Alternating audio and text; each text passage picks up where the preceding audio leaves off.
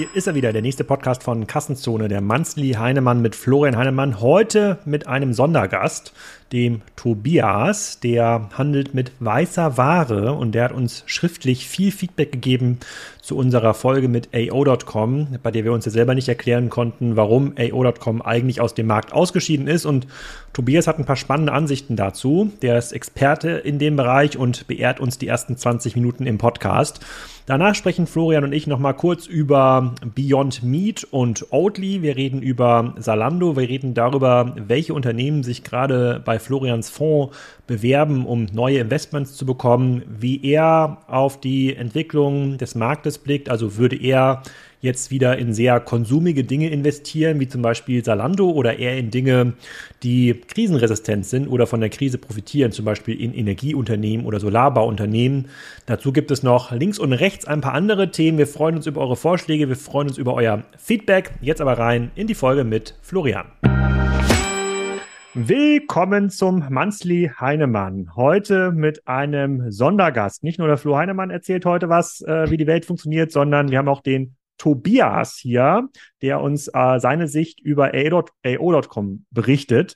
Der ein oder andere Hörer kann sich daran erinnern, wir haben im Juni 2022 äh, über den AO.com Rückzug aus Deutschland berichtet, der sowohl Florian als auch mich überrascht hat. Die waren hier mit äh, sehr, sehr hohen äh, sozusagen Investments in diesem Markt unterwegs, haben äh, scheinbar schon positiv gewirtschaftet, haben aber aufgrund der Krise gesagt, sie ziehen sich komplett aus dem Markt zurück und geben diesen Umsatz zurück in den Markt. Das konnten wir uns nicht erklären, weil wir beide zufriedene AO.com Kunden sind. Und da hat uns der Tobias geschrieben und gesagt, na ja, äh, das ist eigentlich schon erklärbar.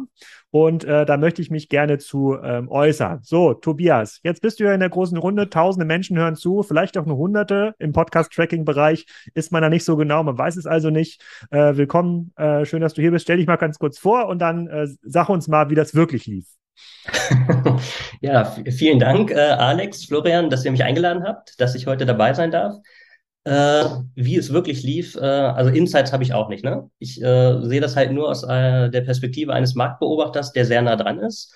Ähm, wir betreiben in Salzgitter und Braunschweig drei Fachgeschäfte und verkaufen Elektro-Großgeräte, weiße Ware, ähm, liefern die aus, installieren die beim Kunden, also machen das, was ein AO auch gemacht hat ähm, und haben AO von Anfang an logischerweise echt ähm, intensiv betrachtet, äh, weil immer die Frage war, okay, dieses Lieferbusiness ist schon relativ komplex. Äh, Flo hat es ja letztes Mal auch gesagt, das ist halt auch ein wahnsinnig kompliziertes Business, ähm, weil halt viel schief gehen kann beim Kunden, du hast die handwerkliche Komponente drin.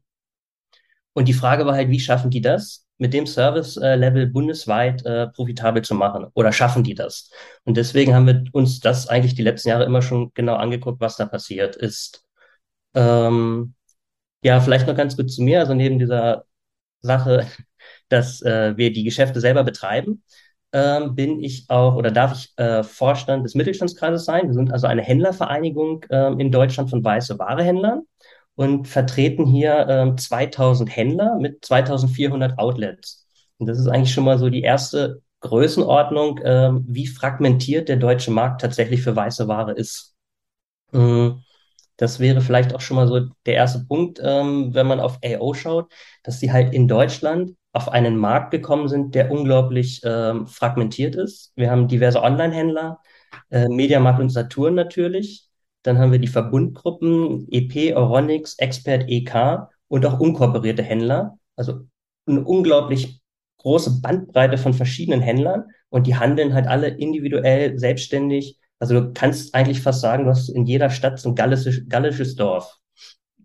Ähm, und wenn man sich dann kurz die Marktanteile anschaut, ähm, hast du halt in UK einen Marktanteil von AO von 20 Prozent und in Deutschland trotz Corona-Rückenwind zum Schluss waren es dann 2,6 Prozent Marktanteil. Ähm, und ich glaube, also ohne Insight zu kennen, ist es halt schwierig, damit einfach diese bundesweite Lieferflotte äh, auszulasten. Ne? 2,6 Prozent Marktanteil vom Online-Markt oder vom Gesamtmarkt? Vom Gesamtmarkt. Wie groß ist der Gesamtmarkt? Das ist eine gute Frage. Also die Zahl habe ich, die Zahl, äh, ich weiß auch nicht, wie sie zustande kommt, ist aus dem Geschäftsbericht von AO. Hm. Also sie taxieren 2,6 vom Gesamtmarkt und 10 Prozent vom Online-Markt. Ähm, Sie taxieren den Gesamtmarkt äh, in Deutschland auf 42 äh, Millionen, äh, Billionen Pfund, Billionen Pfund, ja. Hm. Und äh, wie groß ist denn der Online-Bestellanteil äh, bei euch oder wie schätzt du denn den Gesamtmarkt ein? Wenn das so ein fragmentierter äh, Handelsmarkt äh, ist, reden wir hier schon von über 20 Prozent Online-Bestellquote für weiße Ware, also Kühlschränke, Waschmaschinen, Geschirrspüler? Ja, also ungefähr 30 Prozent kannst du so ansetzen. Mhm. Also die Zahlen nehme ich jetzt aus der GfK einfach mal raus. Und wie, wie drückt sich das bei euch aus? Also du betreibst jetzt ja selber drei Läden ähm, mit, mit, mit weißer Ware. Ähm, ihr seid ja, du bist ja dann auch in der Electronic Partner Gruppe angeschlossen. Seht ihr quasi auch 30 Prozent eurer Bestellungen schon über Online-Kanäle reinkommen? Weil man kann ja auch bei euch online bestellen. Ja, äh, nein, sehen wir nicht. Ähm, wir also haben zu Corona-Hochzeiten, wo wirklich die Läden geschlossen waren, eine Online-Bestellquote in der Spitze von knapp 10 Prozent mal gehabt. Das ist mit Öffnung der Läden wieder drastisch zurückgegangen. Mhm. Äh, was wir aber schon sehen, ist, dass unglaublich viele Konsumenten sehr gut vorinformiert reinkommen oder sogar mit einem Ausdruck aus unserem eigenen Online-Shop. Mhm. Wollen aber dann die letzten Details nochmal ähm, vor Ort besprechen, die Terminvergabe vor Ort machen. Also es wundert mich stellenweise auch ein Stück, ähm, aber so ist es aktuell. Mhm. Und du hast uns, du hast ja wahrscheinlich auch diese Folge angehört, sonst hättest du dich ja nicht gemeldet, wo wir gesagt haben, na ja, die haben jetzt schon, ich weiß gar nicht in Millionen, wie viel das jetzt waren, war das nicht schon 150 Millionen Euro Umsatz ja, äh, in Deutschland oder, oder 250 Millionen Euro Umsatz?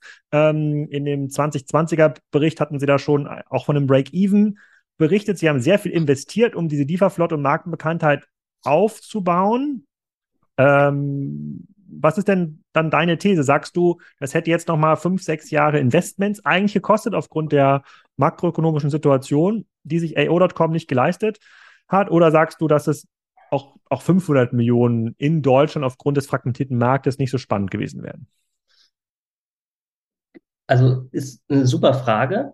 Die Marktanteile, die AO da jetzt selber immer wieder veröffentlicht hat, äh, waren jetzt 2019 zum Beispiel 2,1 Prozent. Jetzt sind sie über Corona bis auf 2,6 gewachsen, trotz des massiven Rückenwindes. Ähm, Im Vergleich in UK reden wir da irgendwo in der Größenordnung über 20 Prozent. Ähm, ich weiß nicht, wo der Break-Even ist, diese Flotte auszulasten. Ne? Ähm, was ich aber schon auch sehe, ist, dass sie das, glaube ich, versuchen, weil sie ja auch äh, letztes Jahr im Januar eine Kooperation mit meinschlank.de eingegangen sind. Mhm. Und das machst du ja, glaube ich, auch nur, um deine Lieferfahrzeuge irgendwie auszulasten. Ne? Mhm. Aber dieses Wachstum, was da passiert ist, also das ist ja schon viel im Umsatz, so einen halben Prozenten vom Gesamtmarkt. Ähm, aber es ist ja keine Riesenentwicklung in den letzten Jahren passiert, ne? Mhm. Und wie viele von den Kunden, die bei euch äh, weiße Ware kaufen, kaufen denn auch den Service mit? Also diesen Aufbauservice, Abholservice, alte Waschmaschine? Größer 95 Prozent die kommen zu euch in den Laden und sagen, ich kaufe eine Waschmaschine, lassen sich aber dann nach Hause liefern von ja. euch und ihr ja. müsst dann die, keine Ahnung, anschließen, Waschmaschine zum Beispiel oder Geschirrspül muss irgendwie angeschlossen werden und nehmt das alte dann mit. Ja, genau, genau. Also, dass jemand wirklich das Gerät dann selber abholt, ähm, ist äh, verschwindend gering, der Anteil. Hm, okay. Und wie hat denn der AO.com Markteintritt, wie hat das eure Branche denn aufgewirbelt? War das etwas, wo ihr gesagt habt, das gucken wir uns jetzt mal genau an, uiuiui, wir müssen jetzt richtig Gas geben im Online-Bereich? Also hat das zu so einer Art äh, schnelleren Transformation geführt? Äh, nee, das würde ich nicht sagen. Also es hat jeder sehr genau drauf geguckt, wobei AO ja auch sehr langsam und leise eingetreten ist. Ne? Die sind ja jetzt nicht mit einem großen Knall gekommen und haben da unheimlich stark an der Preisschraube gedreht. Ähm, aber es hat leider nicht zu einer schnelleren Transformation geführt. Also ich finde, das Tempo, was wir da jetzt gehen, ist auch vergleichsweise langsam. Mhm. Und dann hatten Flo und ich ja auch gesagt, es wäre ein total smarter Move gewesen für einen der Hersteller, für Miele zum Beispiel oder für den BSH, den AO.com zu kaufen. Und die werden ja auch versucht haben, ihr Geschäft zu verkaufen. Jetzt bekommen sie ja gar nichts. Ne? Also ihr deutsches ihr, Geschäft zu kaufen, genau, ne? nicht ja. gesamt AO zu übernehmen, sondern ja. Das, das, genau, mein, mein, das, das, das deutsche Geschäft zu, zu, zu kaufen. Würdest du das supporten, diese These, oder siehst du bei den Herstellern und ihr habt ja quasi direkte Einkaufskonditionen und direkte auch Kommunikationsströme mit den Herstellern, oder siehst du dir eigentlich ganz anders aufgestellt oder mit ganz anderen Sorgen ausgestattet? Mm, also ich glaube, es würde nicht das eigentliche Problem lösen, die Logistikflotte auszulasten, Ich glaube einfach, also die Struktur, die wir haben mit den vielen Händlern und auch das Produkt, was AO ja anbietet, also eine Waschmaschine in Kombination mit dem Einbau- und Lieferservice, das gab es ja schon immer in Deutschland. Also das ist ja eigentlich nichts Neues. Ähm, und du hast ja extrem viele ähm, Partner, die das lösen vor Ort und den Einbau übernehmen. Ähm, deswegen wüsste ich jetzt nicht, die Hersteller machen Direktvertrieb. bis auf die BSH machen es eigentlich schon alle ähm, wobei die eigentlich so agieren, dass sie den Verkauf des Gerätes machen und die Logistik der letzten Meile und den Einbau an den Handel zurückgeben. Und das macht der Handel auch. Also wenn jetzt, wenn ja. ich jetzt bei Miele.com oder Miele.de eine Waschmaschine kaufe, mhm. äh, dann kommt dann zu dir über irgendein System, eine E-Mail wahrscheinlich, kommt dann hier, bitte fahr doch mal zu Herrn Graf und bau diese Waschmaschine ein. Da sagst du, schönen Dank, mache ich gern oder sagst du, ja, mache ich halt, dann äh, kann, kann ich dem Herr Graf vielleicht noch was verkaufen. Aber eigentlich ist uncool, weil ich kriege jetzt die Handelsmarge nicht mehr. Äh, es läuft genau so. ähm, aber wir fahren tatsächlich gerne hin. Dienstleistung seitens Miele, ne? Das muss man schon sagen. Einerseits wird sie gut bezahlt, du hast den Kundenkontakt natürlich nochmal. Ähm, auf der anderen Seite, ähm, was wäre denn die äh, Alternative? Also die Alternative ist, ähm, es fährt ein bundesweiter Dienstleister hin und macht das Geschäft alleine. Also ich mache es lieber mit dem Hersteller gemeinsam, als ganz ausgegrenzt zu sein. Hm, okay, also du sagst quasi, Logistikauslastung ist so, so Kern in dem äh, Geschäft und es fehlt so ein bisschen der, der, der, der USP. Okay, da habe ich erstmal meine ersten Fragen gestellt. Ich übergebe hier mal quasi an meinen Anwaltskollegen, Herrn, Herrn Heinemann. Hast du noch andere, sind noch andere Fragen eingefallen für den Tobias? Ja, also wir hatten ja gerade schon so ein bisschen äh, äh, drüber diskutiert, sie, auch äh, im, im, im Vorgespräch, was natürlich schon nochmal, du, du hast ja angesprochen, wir haben in Deutschland ja einen sehr fragmentierten Markt. Ne? Du hast vom gallischen Dorf mhm. die Analogie des gallischen Dorfs verwendet. Ähm, ist das eigentlich so, dass die Fragmentierung abnimmt, also was du ja am anderen äh, sozusagen im Nicht-Elektronik-Einzelhandel ja sehr stark siehst. Ne? Also da siehst du ja, ne, die Innenstadt stirbt, da ist nur noch H&M, Sarah, äh, Primark, ne, so. Mhm, mhm. ähm, und äh, und, und äh, wie ist das eigentlich im, im Elektronikbereich? Hält sich aufgrund dieser Beratungsintensität, zumindest in einem gewissen Segment des Elektronikhandels, hält sich dort diese lokale Struktur? Ähm, oder siehst du sozusagen eine, eine, Defragmentierung, weil halt viele Partner, die da lokal vor Ort sind, aufgeben und dann hast du trotzdem, ne, letztendlich geht das Geschäft zu den Mediamarkt Saturns und zu den, äh, zu dem Online-Handel quasi. Mm, also du siehst, äh, einen leichten Rückgang siehst du, keine Frage. Einerseits ist es natürlich die Frage der ähm, Altersnachfolgeregelung, die da teilweise ähm, Thema ist. Und andererseits gibt es das eine oder andere Geschäft, was es nicht überlebt, ja, aber nicht so stark und nicht so drastisch. Und das war ja vielleicht auch so ein bisschen Teil des Vorgesprächs, wo ich gesagt habe, naja, wir verkaufen nur Produkte, wo ich einen Mehrwert bieten kann. Mhm. Also sprich, die Waschmaschine auch liefern kann, auch hinterher reparieren kann. Ähm, und das ist ja, glaube ich, der Mehrwert, den ich brauche, damit mein Geschäft hier lokal eine Relevanz hat und ähm, uns überlebensfähig macht. Mhm. Aber das ist ja eigentlich schon ganz spannend, ne? dass sozusagen je höher die Beratungsintensität und die Komplexität dessen, was du machst, häufig auch einhergehend natürlich damit einem höheren Preis ne? Äh, oder höheren Warenkorb, oh. äh, also äh, höher, höherer Warenkorb ja, zumindest, ja, ne? ja. Äh, dass das natürlich nicht mit einem höheren Preis, äh, nur mit einem höheren Warenkorb, dass das eben schon eine gewisse Barriere darstellt, wo der Onlinehandel oder auch sozusagen jetzt der sag mal, äh, der, der, Großfilialist, ne? Äh, der hat dann natürlich wieder andere Probleme, weil das bringt jetzt natürlich auch nichts, sozusagen in den 30.000 Euro, äh, 30.000 Einwohner äh, äh, sozusagen Kleinstadt kannst du halt kein Mediamarkt Saturn hinstellen. Das geht halt nicht. Ne? So, äh, dass das natürlich schon eine gewisse Eintrittsbarriere ist und die letztendlich mal Nachfolgeregelungen äh, außen ausgeklammert, äh, die ja schon eine gewisse Schutzfunktion hat für, für den lokalen Einzelhandel. Ne? Das ist ja schon ganz spannend.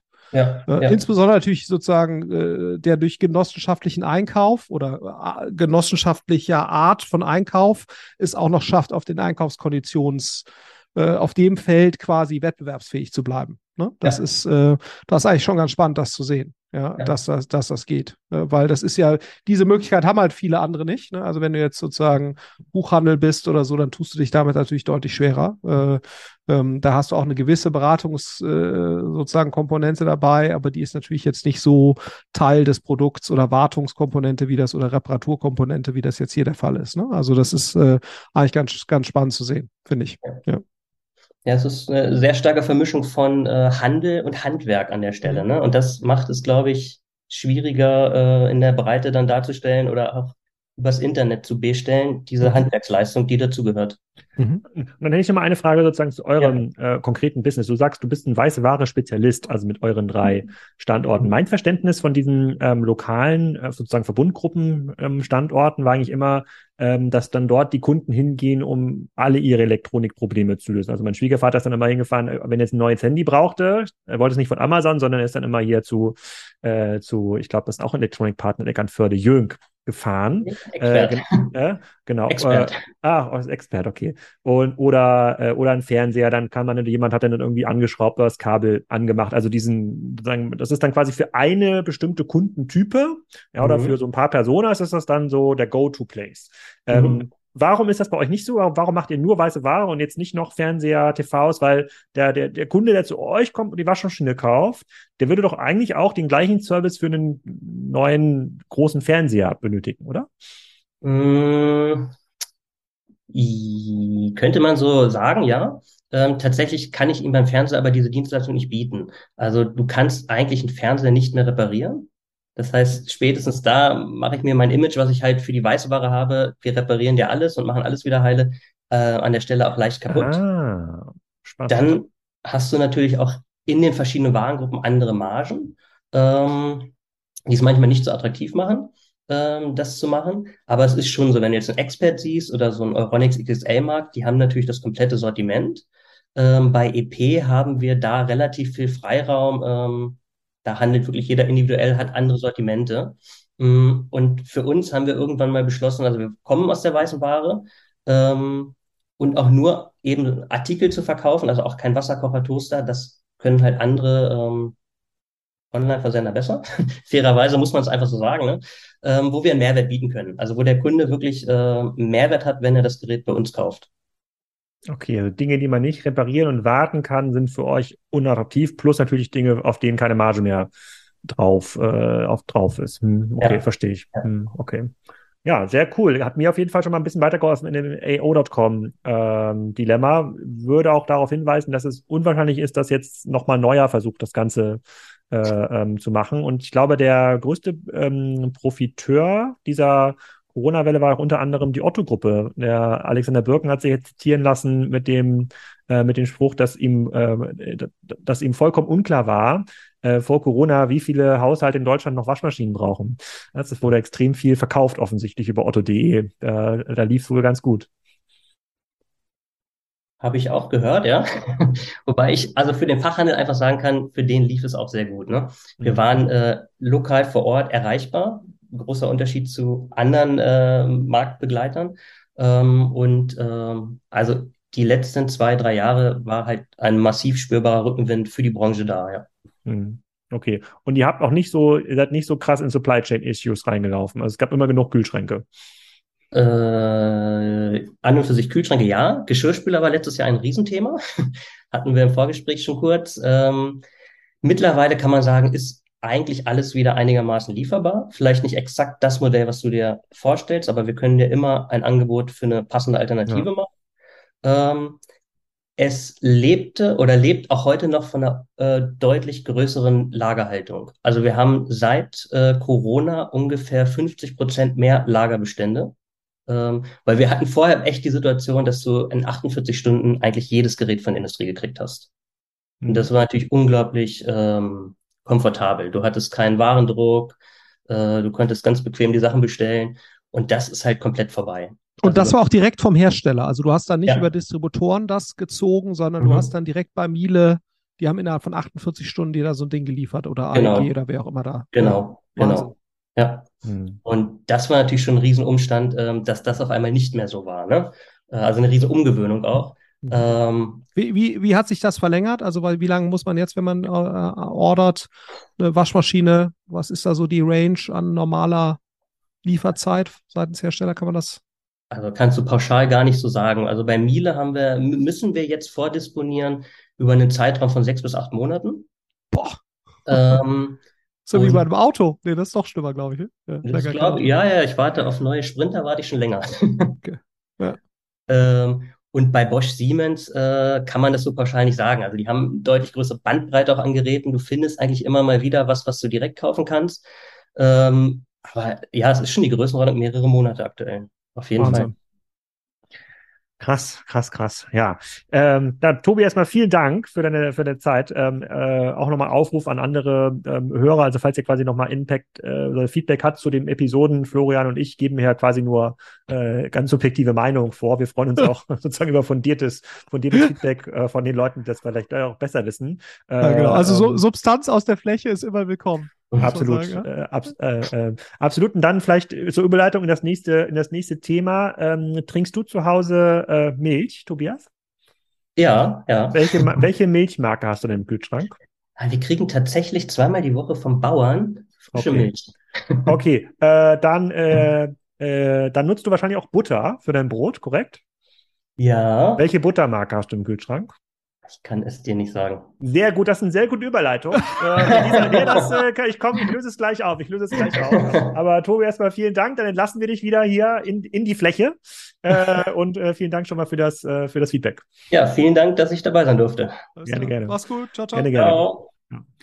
Äh, ja, Florian, also das, die, die Frage mit den, äh, sozusagen mit der Butter, die bezieht sich natürlich selbstverständlich ähm, auf unseren äh, favorisierten ähm, äh, Anti-Dairy-Produzenten Oatly. So, und ja. ich möchte mal mit, mit dir eine These vertesten. Und zwar, ähm, ich habe natürlich die aktuellen Oatly-Zahlen mal angeschaut. Ich äh, stelle dir gleich auch ein paar äh, davon vor. Oh, äh, es sieht nicht viel besser aus ähm, mhm. als vor ein paar Monaten, als wir es mal besprochen haben. Ähm, und ich glaube, dass in diesen Basisproduktbereichen, ja, sozusagen also nicht, nicht groß verarbeitete Produkte, dass es fast unmöglich ist, eine echte Marke zu entwickeln. Mir ist das gestern aufgefallen. Ich war gestern, ich mag es eigentlich gar nicht sagen, musste ich äh, im Rahmen einer sozusagen Elektroauto-Aufladung ähm, äh, beim Burger King äh, kurz anhalten und was essen. Und äh, dort wurde mir dann so ein veganer Burger angeboten und das ist dann eben kein Beyond Meat Burger, sondern das ist dann halt ein äh, äh, sozusagen ein plant-based äh, Burger. Mhm. Und so stelle ich mir jetzt eigentlich auch vor in den anderen, äh, in anderen Bereichen und äh, dass es eigentlich nicht möglich ist oder nur schwer möglich ist für die Basisprodukte Milch, Butter, Brot, Tomate, Mehl, Salz, dort überhaupt eine Marke zu bilden. Das war ja auch äh, der, der, das war ja auch ein bisschen die Arbeitshypothese damals bei diesem Rinderprojekt, was ich mit meinem Schwiegervater betrieben habe. Sozusagen der normale Konsument kennt gar keine Fleischmarken. Der kennt irgendwie mhm. Rumsteak und Nackensteak und das eine ist irgendwie Huhn, das andere ist Schwein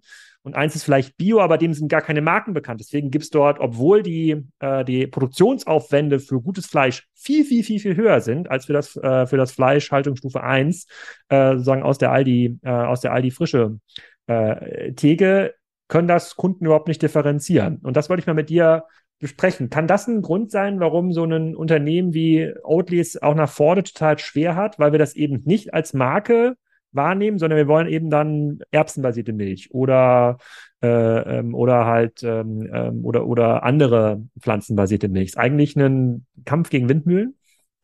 Ja, also ich meine, wir haben da haben das ja schon mal auch so ein bisschen angerissen in der Diskussion. Äh, also ich glaube, Oatly hat wahrscheinlich schon, kommt dem wahrscheinlich schon relativ nah, ne, dass sie es geschafft haben, zumindest mal die Milch in diesem Haferbereich, zu Hafermilchbereich zu sein, die man jetzt am ehesten kennt. Und, und darfst du nicht vergessen, die sind ja da mit zehnmal Umsatzbewertungen ja gestartet an der Börse. Ich glaube, jetzt sind sie mittlerweile so bei drei, dreieinhalb, wenn ich das richtig mhm. gesehen habe. Mhm. Was ja immer noch äh, ein sehr steiler, äh, eine sehr steile Umsatzbewertung ist, gerade wenn man jetzt sieht, dass die, dass das Wachstum ja eher so auf 20 Prozent runtergegangen ist hier over hier, wenn du die Prognosen anguckst ähm, also ich glaube, ja, also man sieht ja schon immer mal wieder so lokale Beispiele. Ne? Hier auch in Berlin gibt es einen Bauern, Gut Kerko heißen die, die vermarkten hier das Fleisch direkt in Berlin, Bio, im Prenzlauer Berg und Berlin Mitte, ne? So, so, da hast du schon eine, eine gewisse treue Kundschaft. Bei ein, zwei Bäckern gibt's das auch, die das geschafft haben, sich hier so zu positionieren. Aber ich glaube, jetzt in der, in der breiten Masse äh, oder vielleicht so ein Andexer, ne, ist vielleicht auch noch so ein ganz gutes Beispiel, die es geschafft haben, sich im Premium, Premium-Bio-Bereich eine gewisse Positionierung zu, zu schaffen, die, glaube ich, schon dem einer Markenpositionierung, wie wir das in anderen äh, FMCG-Bereichen sehen, schon nahe kommt. Ähm, aber ich glaube jetzt in der Tat im, im Massenmarkt sich dauerhaft, es ist, ist natürlich auch sehr, sehr, sehr, sehr schwer, sich in dem Bereich dauerhaft zu differenzieren. Ne? Mhm. Weil ähm, das, das ist, glaube ich, eher das, das Thema. Ähm, und gerade wenn du Massenmarkt, dann hast du ja auch äh, sozusagen, kannst du ja per, per Definition keinen Premiumpreis verlangen, dass du da es schaffst, dauerhaft in der Konsumentenwahrnehmung besser zu schmecken oder andersartig zu sein in positiver Hinsicht, das ist schon wahrscheinlich kaum möglich. Und du siehst ja, die Eigenmarkenprodukte äh, jetzt im Hafermilchbereich werden immer besser. Äh, das gleiche siehst du ja hier, was du bei Burger King erlebt hast. Ne? Die, die könnten ja auch sagen, hier gibt's Beyond Meat bei, äh, bei, ähm, äh, bei Burger King und, und, und das machen sie eben nicht. Ähm, ähm, und, und das ist, glaube ich, sehr schwer auf Dauer. Äh, und dann rechtfertigt das zumindest nicht diese absoluten Premium-Preise, Premium-Margen und dann eben auch Premium-Börsenbewertungen. Und, und ich mal, wie gesagt, das hatten wir ja schon mal, da sind wir uns, glaube ich, einig. Ähm, die dauerhafte äh, Verteidigung von so einer Oatly-Position. Äh, das ist vielleicht ein paar Jahre möglich, also First Mover, aber dann irgendwann, äh, äh glaube ich, äh, hast du da eine Konvergenz sozusagen der, der, der einzelnen Produkte und die Eigenmarkenhersteller oder die eigenen Produkte der großen Restaurantbetriebe oder eben der, der, der Supermärkte schließen dann auf. Ähm, also zumindest im Massenmarkt sehe ich das nicht. Mhm. Ja. Okay, also wir müssen auch gar nicht durch die einzelnen, äh, ähm, einzelnen Werte durchgehen von, äh, von Oatly. Die Aktie dümpelt da weiterhin auf einem relativ niedrigen ähm, Niveau. Ich verlinke nochmal in den Show Notes die äh, sozusagen die Halbjahreszahlen 2022 sind rausgekommen. Also der Verlust äh, steigt, der Umsatz steigt äh, auch, aber es gibt da nicht so richtig Skaleneffekte. Sie zahlen immer noch drauf pro äh, pro Milchpackung. Und mir war mir war es gestern bei dem sozusagen beim Autoaufladen ist nochmal irgendwie mal vor Augen geführt worden, dass es total schwierig ist, quasi in diesem Basic Ingredients Bereich ähm, echte Marken zu entwickeln. Aber ich bin auch offen für Beispiele, äh, die das Gegenteil möglicherweise beweisen. Aber es sind immer noch knapp dreimal Umsatzwert. Ne? Das ist schon erstaunlich. Also ähm, ist der Market Cap klar, die hat sich deutlich reduziert. Also mhm. äh, die waren äh, waren mal das sechsfache Wert von da, wo wir jetzt heute stehen, oder, oder das mhm. äh, fünfeinhalbfache äh, im, im, in den letzten 52 Wochen. Ähm, aber es ist immer noch äh, knapp 2,3 Millionen äh, Milliarden äh, und sie prognostizieren ja dies Jahr äh, so 800 830 äh, Millionen äh, Umsatz. Das heißt also forward-looking immer noch fast dreimal Umsatz.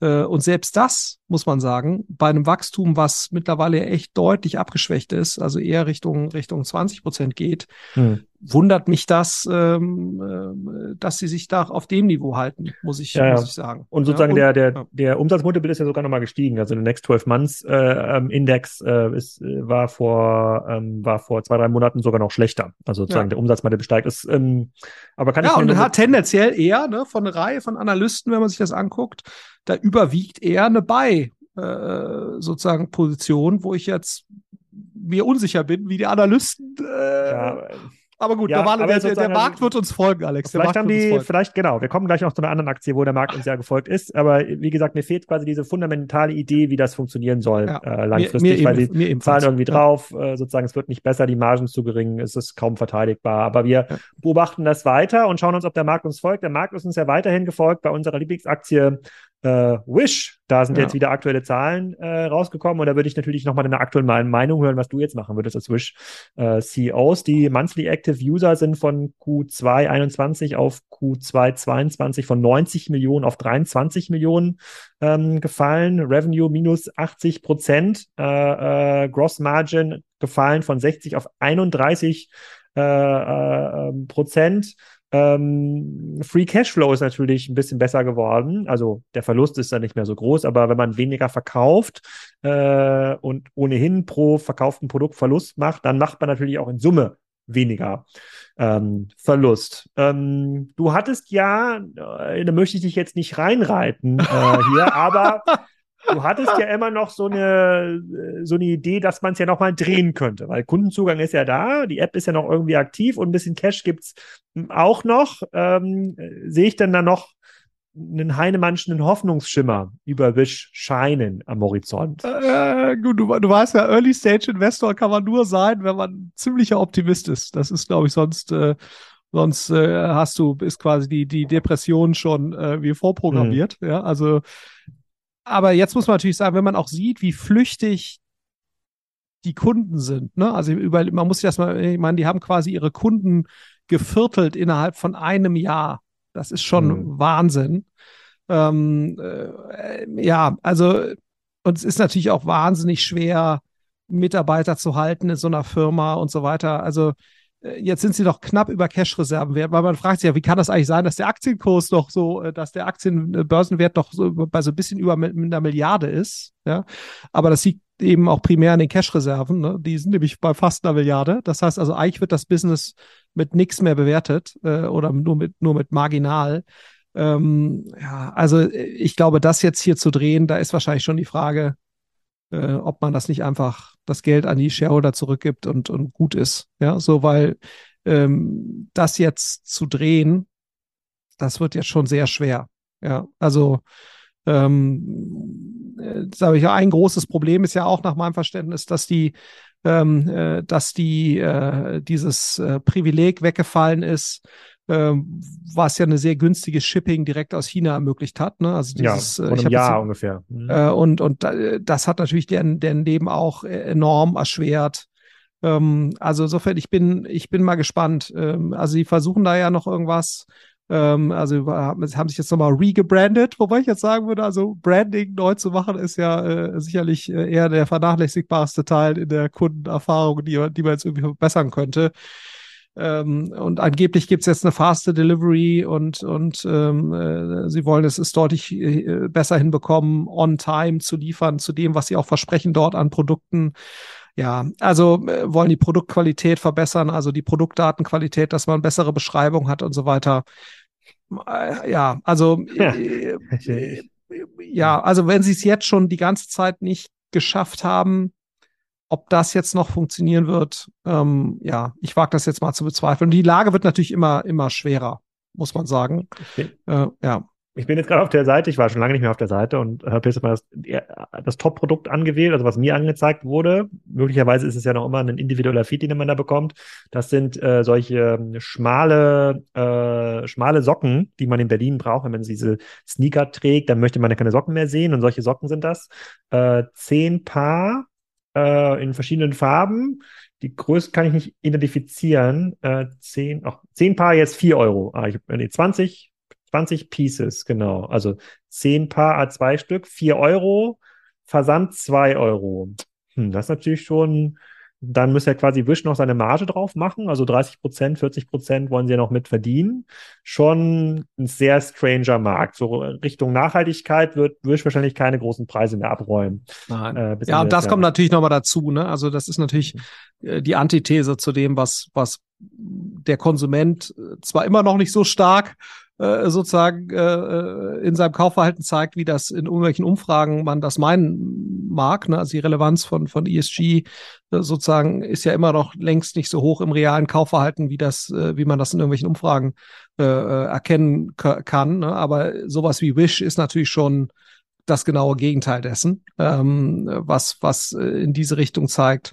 Insofern wäre es vielleicht auch gar nicht so schlecht, ehrlicherweise, wenn, äh, wenn dieses Modell vom Markt verschwindet. Hm, okay. Dann äh, eine Aktie, die du ja schon sehr, sehr lange äh, mit, mit betreust, wollte ich jetzt nicht sagen, aber ähm, die dich schon mit begleitet, ist Salando. Ich versuche mir ja so ein bisschen so einen Reim draus zu machen, also nicht Salando, auch About You.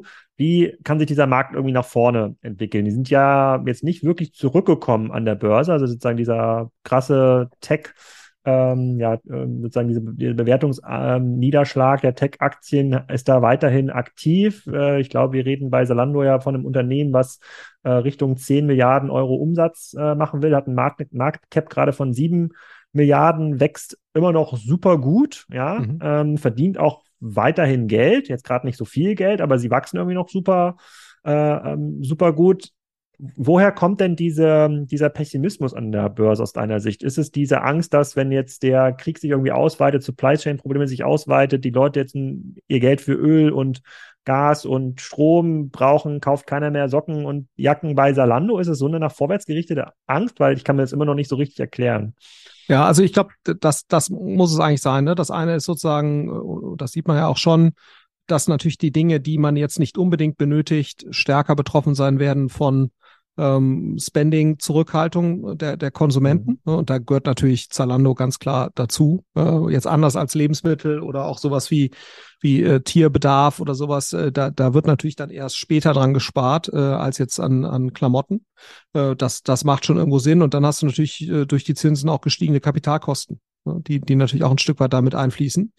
Ähm, und ähm, äh, und das, das wirkt sich dann ja auch wiederum aus. Ähm, so und und das kann man ja schon erwarten, dass die dass die dass die Zinsen eben äh, auf, auf dem Niveau, wo wir jetzt sind, gut, die, die ähm, Zinsen haben jetzt wieder so ein bisschen nachgegeben. Äh, es gibt so eine leichte Erholung, also es scheint jetzt nicht noch weiter aufwärts zu gehen. Aber nach meinem Verständnis ist es ja schon so, wenn man weiterhin davon ausgeht, dass es, äh, dass die Inflation auf dem Niveau, wo wir jetzt gerade sind, sowohl in den USA als auch in, in Europa, wenn das so bleibt, dann, dann ähm, ist quasi äh, die Reaktion darauf, sind eben erhöhte Zinsen und darunter leiden natürlich auch ähm, jetzt Werte wie Zalando eben aufgrund ihrer, ihrer Finanzierungskosten, die dann dadurch höher sind und das äh, muss man, muss man berücksichtigen, plus eben die Konsumentenzurückhaltung. Aber es ist schon erstaunlich, ne, weil, wie du schon sagst, äh, ich meine, man geht davon aus, dass sie deutlich über 10 Milliarden ähm, Umsatz ähm, machen, machen werden ähm, und, äh, und dass das jetzt äh, mit deutlich unter einmal Umsatz bewertet ist. Ähm, also aktuelle Marktkapitalisierung ist ja irgendwie bei 7,4 oder sowas. Mhm. Ähm, das ist ja bei einem About You ein ähnliches Ratio, trotz sozusagen vernünftigem Wachstum, äh, trotz erreichter Profitabilität, ähm, trotz sehr guter Marktposition, trotz bisher noch immer sozusagen gutem Repeat Purchase Behavior, äh, trotz guter Margen und so weiter. Also man fragt sich schon, warum das jetzt hier, also warum jetzt ein Oatly mit dreimal Umsatz bewertet wird und, und das jetzt hier mit unter einmal Umsatz. Ähm, das äh, wird das Geheimnis des Kapitalmarkts bleiben, ja. Okay, dann möchte ich quasi die These noch mal ein bisschen weiterfassen, weil ähm, du hast ja wahrscheinlich auch mitbekommen, dass Salando jetzt im Rahmen der letzten Pressekonferenz so ein bisschen diese initiale Ankündigung, da haben sie ja selbst nicht angekündigt, zurückgezogen hat, äh, in die USA zu expandieren, was aus mhm. einer äh, aus einer Product Market Fit Sicht zumindest so wie ich das einschätze, total Sinn macht, weil in den USA ist irgendwie der größte Festplayer Amazon. Und das kann ja gar nicht sein, wenn man sich ja. überlegt, wie schlecht die Einkaufsexperience für solche Produkte auf, auch auf Amazon mittlerweile ist. Ähm, und ähm, wenn sogar ein Salando jetzt äh, sich nicht mehr leisten kann, sozusagen als größter europäischer Online-Fashion-Anbieter in die USA zu expandieren, und das ist ja so ein Move, der kostet viele hundert Millionen, vielleicht auch noch mehr im Milliardenbereich, und viele neuere Unternehmen wie so ein AO.com, über das wir ja gerade geredet haben, es auch noch nicht mal schaffen, sozusagen außerhalb der Kernregion in Europa in andere Märkte zu expandieren, bedeutet das nicht, dass die GAFAs, also in diesem Fall aus der Handelssicht natürlich Amazon, ähm, jetzt einen riesen strategischen Vorteil haben, weil sie sind jetzt ja schon global äh, gesettelt, ja, sind in den USA stark, sind in, äh, sind in Europa stark und in vielen europäischen Märkten stark, verdienen dort auch teilweise äh, Geld und müssen sich jetzt erstmal für die nächsten Jahre keine Sorgen machen, dass es neue Wettbewerber gibt, die ihnen dort Marktanteile ähm, abkaufen, weil diese konnten sich nämlich, also die Amazons und die Salandos von früher, konnten sich nämlich refinanzieren in einem Markt, in dem Zinsen sehr, sehr günstig waren. Also man konnte in die Zukunft finanzieren.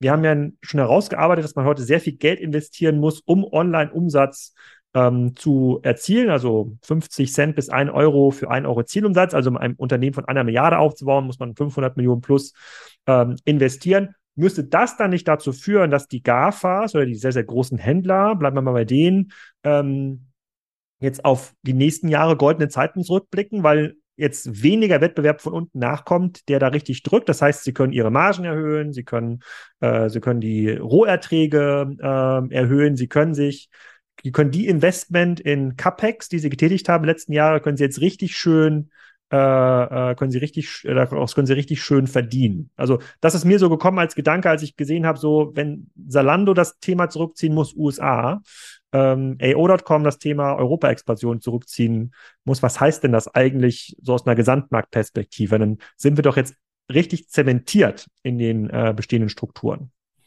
Ja, absolut. Also ich glaube, das ist ähm, äh, das, äh, die, das ist ja das Schöne quasi für, für etablierte äh, Spieler, die schon eine gewisse Marktposition haben. Äh, die können jetzt diese Position zu deutlich geringeren Marketingaufwendungen ähm, ne, sowohl auf der Acquisition-Seite als auch auf der Retention-Seite verteidigen. Also insofern, das ist äh, in der Tat so. Ähm, aber ich glaube, das ist aber ganz wichtig, ne? Das ist ja auch hier was, was, was Robert Gens gesagt hat. Ähm, äh, die glauben schon weiterhin sehr stark an, an Potenzial äh, außerhalb von Europa. Ähm, glauben halt nur, dass jetzt gerade das Timing nicht äh, richtig ist. Ne?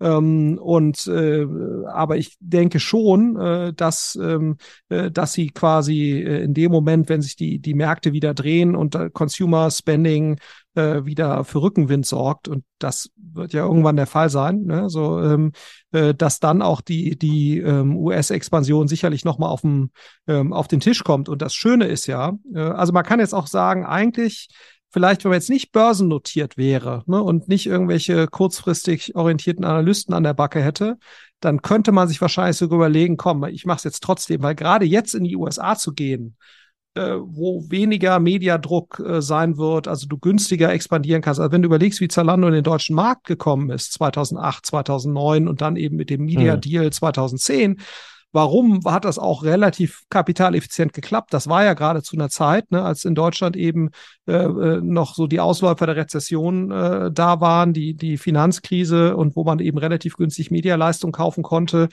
Hm, und das hat ja dafür gesorgt, dass eben äh, zu, dass man zu relativ günstigen äh, Kosten äh, in der Lage war, eine, eine Markenbekanntheit aufzubauen. Und, und wenn man jetzt quasi frei agieren könnte, glaube ich sogar, dass es schlau wäre, weiterhin diesen US-Plan zu verfolgen, weil, weil das jetzt natürlich die nächsten 12, 18 Monate wahrscheinlich günstiger sein wird, als wenn sich das dann alles wieder dreht. Ne? Also insofern, ich, äh, ich denke mal, wenn die jetzt komplett frei entscheiden könnten, würden die das wahrscheinlich sogar durchziehen. Ähm, äh, weil ich glaube sozusagen, wenn man, wenn man da mal in fünf bis zehn Jahreszeithorizonten denkt, Irgendwann wird es natürlich dann schon nicht mehr so einfach in Europa äh, immer noch zu wachsen, wobei, wie gesagt, der Offline-Fashion-Markt ist ja immer noch der dominante Markt, ne? da gibt es immer noch genug äh, Potenzial, aber irgendwann ist es wahrscheinlich schon von den von den Kosten äh, des Wachstums äh, dann fast günstiger, eine neue Geografie zu erschließen, wobei das natürlich in den USA, da musst du neue Logistikstrukturen aufbauen und so weiter, das wären schon gigantische Investments, die da ähm, erforderlich wären. Ähm, äh, da hast du wahrscheinlich auch nur re relativ bedingte Synergien irgendwie äh, äh, im, im Einkauf und so weiter. Also das ist insofern, ja, ähm, mein Gefühl wäre, die werden das nochmal auf die Agenda heben, wenn die Zeit wieder ein bisschen besser ist. Ja. Mhm. Genau, nochmal ganz kurz zu diesem Synergiepunkt, den finde ich ganz spannend.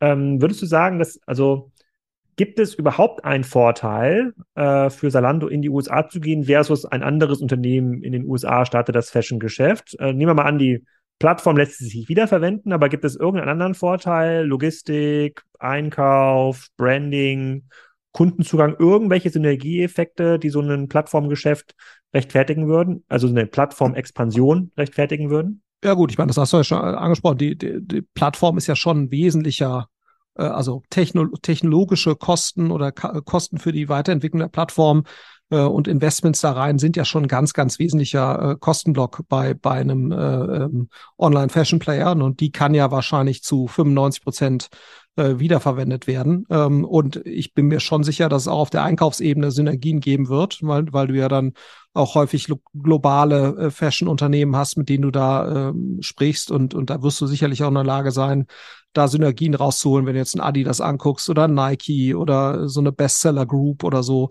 die auch alle in den USA äh, verkaufen. Ähm, äh, da wird sicherlich schon massive Einkaufssynergien geben, aber ich glaube, äh, so auf der, klar, du hast natürlich kein Mensch in den USA kennt Zalando, ne? das heißt, da hast du jetzt natürlich keine, keine Synergien auf der Kundengewinnungs- äh, oder Branding-Seite, aber ich denke auf der Einkaufsseite äh, und vor allen Dingen auf der Plattform-Technologie-Seite, du wirst mit, ne, also das muss man sicherlich mal schauen, was dann auch der Ansatz sein wird, mit dem dann in den Markt reingegangen wird, also sowohl Zalando als auch About You haben ja einen sehr stark zentralistischen Ansatz. Ne? Das heißt, die arbeiten im Prinzip mit einem Team aus, äh, aus Hamburg beziehungsweise Berlin, die dann verschiedene Geografien innerhalb von Europa bearbeiten mit, mit, mit äh, Muttersprachlern, aber alles aus einem Standort. Ähm, HelloFresh äh, bearbeitet ja den amerikanischen Markt äh, mit einem dedizierten Team äh, und hat dann den, den Rest äh, der Welt außerhalb von, von USA, wo sie präsent sind. Das wird nach meinem Verständnis mit dem Team aus Berlin bearbeitet, auch wieder mit Muttersprachlern. Aber da hast du natürlich schon auf der Person, auf der Personalseite auch erhebliche Synergien, wenn du so einen zentralistischen Ansatz fährst. Es wäre wär ganz spannend zu, zu erfahren, was da Zalandos Planung gewesen wäre. Also ob es dann ein extra Team nochmal hätte geben sollen. Meine Vermutung wäre, dass sie dann eher äh, ne, zumindest einen gewissen Teil, auch Marketing und so weiter, CRM, dass sie das alles äh, von hier gemacht hätten, also aus, aus Deutschland. Ähm, und vielleicht noch einen Teil des Einkaufs dort in den USA gesetzt hätten, um eben ähm, äh, auch Amerik Amerika-spezifische äh, Fashion-Brands äh, einzukaufen und, und genau. Also insofern, das äh, wäre sicherlich schon ein Aspekt gewesen. Ähm, aber da hätte man, glaube ich, schon erhebliche Synergien gehabt, absolut. Hm, okay, verfolgen wir das mal so ein bisschen weiter. Eigentlich schade, dass das nicht funktioniert, weil ähm, das wäre richtig cool, wenn es eines der deutschen Unternehmen das schafft in den USA. Ähm, bleiben wir mal ja, wie auch in HelloFresh, ne? Also ich meine, ja, diese haben es ja stimmt, ganz klar, die haben es ja ganz klar geschafft. Also das ist äh, für die ist ja USA der mit Abstand wichtigste Markt. Ähm, genau. Und haben sich ja in, im Foodboxenmarkt in den USA ganz klar da durchgesetzt. Ähm, genau.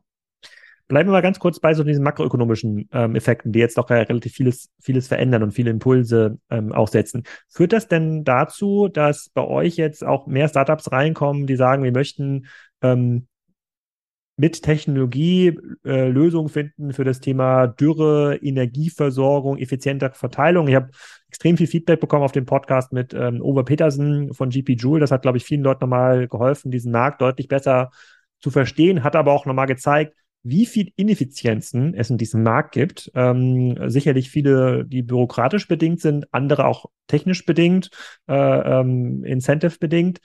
Das ist doch eigentlich jetzt ein perfektes, ähm, perfektes, eine perfekte Industrie oder ein perfektes Segment für Neugründungen. Bekommt ihr da jetzt viel auf den Tisch?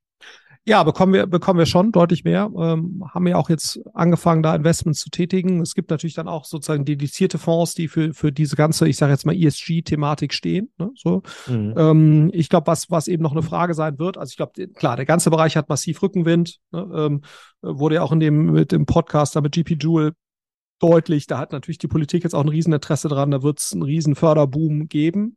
Äh, ich glaube, was nochmal ähm, schon ein Unterschied ist, ne, das muss man natürlich schon sagen, das gilt nicht nur für uns, das gilt auch für, für andere Fonds. Wir haben natürlich schon äh, eher Angst vor Hardware, ne? So und relativ viel von der Innovation, die jetzt natürlich erforderlich sein wird, ähm, dort, damit auch diese Dinge funktionieren.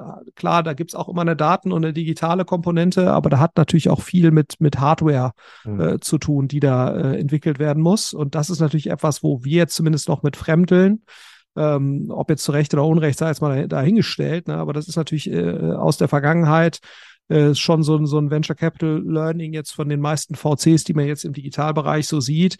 Die waren eigentlich immer recht zurückhaltend, was, was Hardware angeht, weil du halt relativ lange Entwicklungszyklen hast. Ähm, äh, da passt, das passt doch häufig nicht so in, in, in die, äh, in die Vorlaufzeiten, die wir jetzt hier haben.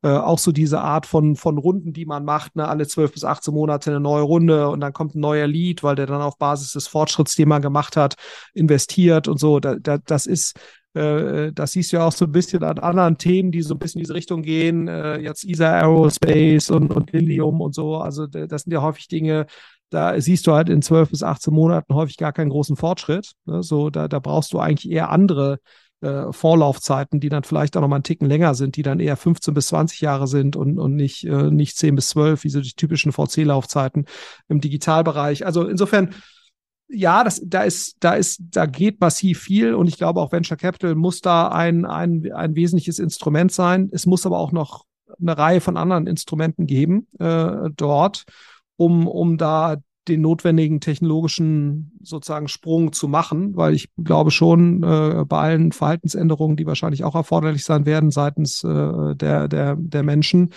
äh, wäre es natürlich schon toll, wenn, wenn ein Teil der Last auch äh, durch, durch Technologie erfolgt. Äh, insofern haben wir da, glaube ich, alle ein Rieseninteresse dran, dass es da massive Fortschritte gibt. Ähm, aber wie gesagt, dass das, äh, sag mal, der, der klassische VC-Fonds mit digitaler Prägung, ich bin mir nicht so sicher, inwieweit das immer so einhundertprozentig passt auf, auf die Modelle, die man da sieht. Ja. Hm.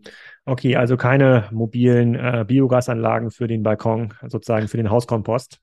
Also das kann, das kann super sein, aber wahrscheinlich, also das wäre jetzt wahrscheinlich nichts, was wir finanzieren würden. Ne? Hm, hm. Oder zumindest nicht mit dem bestehenden Vehikel, sondern da müssten wir wahrscheinlich eher nochmal neue, äh, neuen Fonds auflegen, der anders äh, gestrickt ist ne? und, und ähm, der vielleicht auch länger alleine finanzieren könnte. Äh, beispielsweise, das ist auch so ein Thema dass wir natürlich immer darauf angewiesen sind, eigentlich, oder so, so Seed-Fonds gebaut, die investieren initial, dann kommt der nächste dazu oder die nächsten und finanzieren dann die nächste Runde. Und, und äh, wenn du natürlich erstmal eine vier-, fünfjährige Entwicklungsphase hast, da musst du die eigentlich als Investor alleine finanzieren können. Also das ist, so sind die Fonds gar nicht gebaut aktuell, ja. Ähm, und ich glaube, das, das muss man eben entsprechend berücksichtigen, ähm, äh, dass, dass da sicherlich an der Stelle auch noch äh, auf der Finanzierungsseite was zu tun ist. Ja. Okay, dann habe ich zum Abschluss noch mal eine Timing-Frage ähm, an dich. Und zwar sind jetzt ja viele Menschen in Urlaub gefahren in den letzten, äh, in den letzten Wochen, sind ja gerade Sommerferien und ähm, es gab ja auch einen massiven Reiseboom. Ja, Kreuzfahrtschiffe waren irgendwie aus, äh, ausgebucht, Flüge waren schwer äh, zu bekommen. Viele werden aber auch gesehen haben äh, in, in, in ihren Reisen in verschiedene Urlaubsländer, dass das Thema Dürre ist deutlich größer geworden, nicht nur in Europa, auch in anderen äh, äh Länder, haben verfolgt die Presse, dass natürlich Gas, Öl, alles, alles steigt, alles wird ein bisschen enger.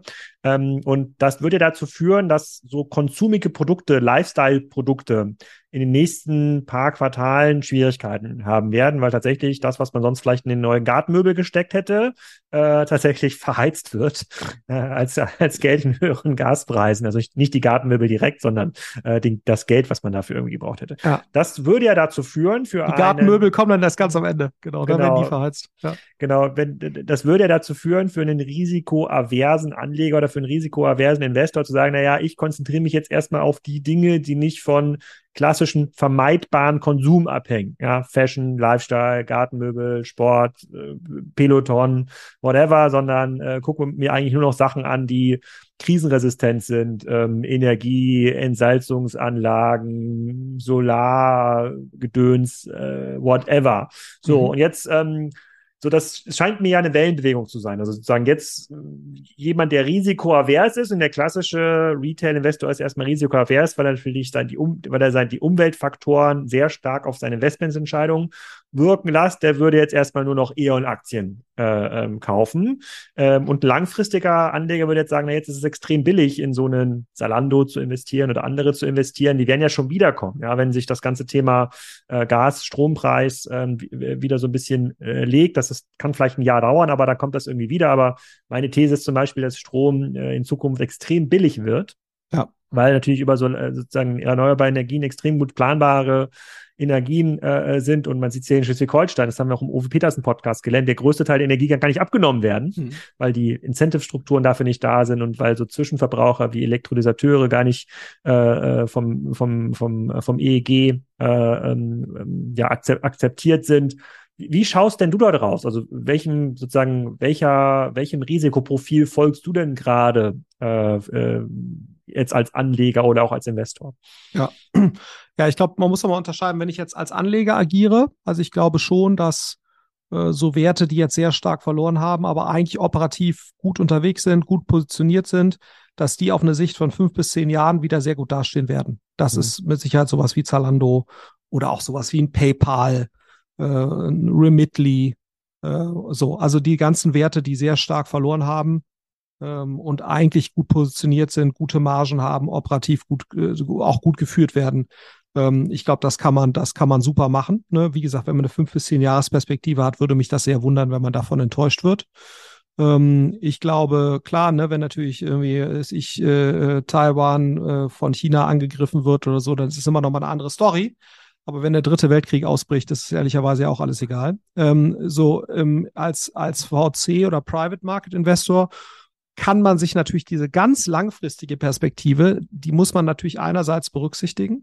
Andererseits ne, haben wir natürlich Finanzierungsrunden auf dem Weg dahin. Und da ist mhm. es natürlich schon so, ja, ähm, dass ähm, ähm, wir da auf einen gewissen Rückenwind angewiesen sind und deswegen wahrscheinlich schon gerade Themen präferieren würden, ähm, äh, die, die jetzt eben, weil ja keiner weiß, ne, dauert das jetzt ein Jahr, zwei, zweieinhalb, drei, bis man wieder sozusagen so ein etwas weniger emotional negativ aufgeladenen Zustand erreicht. Ähm, äh, und da, da abstrahieren wir jetzt von äh, Ukraine, da abstrahieren wir jetzt von Taiwan, China, das weiß ja keiner. Das heißt, ähm, und vor dem Hintergrund würde man wahrscheinlich dann trotzdem, oder schauen wir uns auch primär natürlich jetzt Sachen an, die, die nicht ganz so stark von, von Konsum abhängen. Ähm, äh, sondern eben eher äh, nicht ganz so kapitalintensiv sind oder, oder kapitaleffizienter sind, ähm, weil du eben diese Finanzierungsrundenthematik hast. Und das siehst du jetzt ja auch, beziehungsweise werden wir jetzt auch im nächsten halben Jahr sehen, da werden einige Firmen, die eigentlich gut sind, ne, äh, aufgrund von Finanzierungszurückhaltung äh, die jetzt weniger mit dem individuellen, äh, mit der individuellen Firma zusammenhängt, sondern sehr stark eben vom allgemeinen Marktsentiment, äh, werden jetzt da sehr stark drunter leiden und, und eine, eine ungünstig laufende Finanzierungsrunde, ne, selbst wenn die zustande kommt, aber mit einer dreifachen Liquidationspräferenz oder so, das hat natürlich schon einen sehr nachhaltigen negativen Effekt auf Frühphaseninvestoren. Und deswegen äh, sind wir da äh, bei, bei solchen Themen auch gerade etwas zurückhaltender, ne? also die sehr Konsumenten-Spending äh, abhängig sind, äh, weil wir einfach sehen, dass das eben in der Finanzierungsrunde, wenn bis dahin die, wenn die nächste ansteht, äh, dann auch da wieder ein Problem sein wird. Aber ich glaube, wenn du im Public Market unterwegs, unterwegs bist, äh, das Geld die nächsten drei, vier, fünf Jahre nicht brauchst, kann man das, glaube ich, äh, völlig problemlos machen. Also da ist Zalando wahrscheinlich ein sehr, sehr guter Wert, eine About You ein sehr guter Wert, auch ein HelloFresh ein sehr, sehr, sehr guter Wert. Ähm, also viele von denen, die jetzt eigentlich überproportional verloren haben, aber eigentlich sich operativ weiterhin gut entwickeln. Ja. Mhm. Okay, ich hoffe, das hilft auch den Hörern in der Fragestellung Solaranlage oder, Sala oder Salando.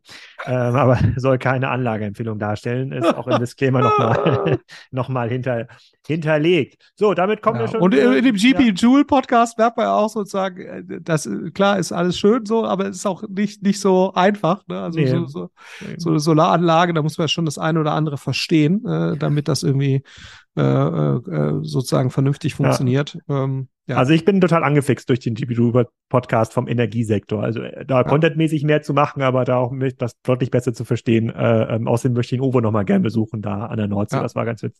Das kann das ich verstehen. Also wer das nicht gehört hat, das muss man wirklich sagen, äh, das ist äh, das ist schon cool, äh, mhm. muss man sagen. Also das äh, eröffnet einem einfach nochmal eine sehr, äh, und man merkt ja auch, dass der Kollege wirklich Ahnung hat von dem, was er da erzählt. Äh, mhm. Das ist also sehr, sehr angenehm. Und dafür, dass es ja wirklich ein sehr relevantes Unternehmen ist, was er da mhm. aufgebaut hat, haben die ja bisher wirklich nicht viel Aufmerksamkeit bekommen, nee. so in der allgemeinen äh, Presse.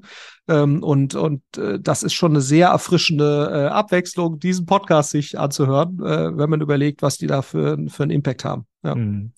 Okay, das war's schon wieder. Äh, wir freuen uns auf euer Feedback. Äh, A zu neuen Themen, die wir übernehmen sollen in der nächsten Folge Manzli Heinemann. Also ich in der Discord-Gruppe äh, hier von den Doppelgängern, da ist ja auch ein Kassenzone-Kanal, da könnt ihr reinschreiben, was ihr gerne betrachtet haben möchtet. Äh, muss nicht immer Aktien sein, können auch makroökonomische Themen äh, sein. Und wir freuen uns über Feedback über äh, für unseren Gast Tobias, ist das ein gutes Format? Sollten wir mehr Gäste reinnehmen, um Spezialthemen zu besprechen?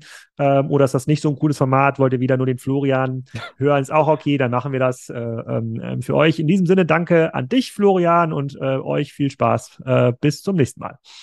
Macht's gut. Ciao, ciao. Das war's. Nächste Woche geht's weiter mit Tom Taylor. Gernot Lenz war zu Gast, der CEO von Tom Taylor. Wir reden also über die Fashionindustrie und warum es für Tom Taylor gerade ziemlich gut läuft. Dann geht's weiter mit der Holzindustrie. Ich rede mit Swiss Chrono, unter anderem auch ein Spriker-Kunde. Und es geht auch in den Folgewochen spannend weiter. Wir freuen uns über euer Feedback. Bitte gebt unbedingt eure Fragen für diesen Podcast ab, also für den Manzli Heinemann, damit wir darauf nächstes Mal eingehen können. Entweder per Twitter an Supergraph oder im Discord-Forum, auch verlinkt hier in den Show Notes. Bis zum nächsten Mal.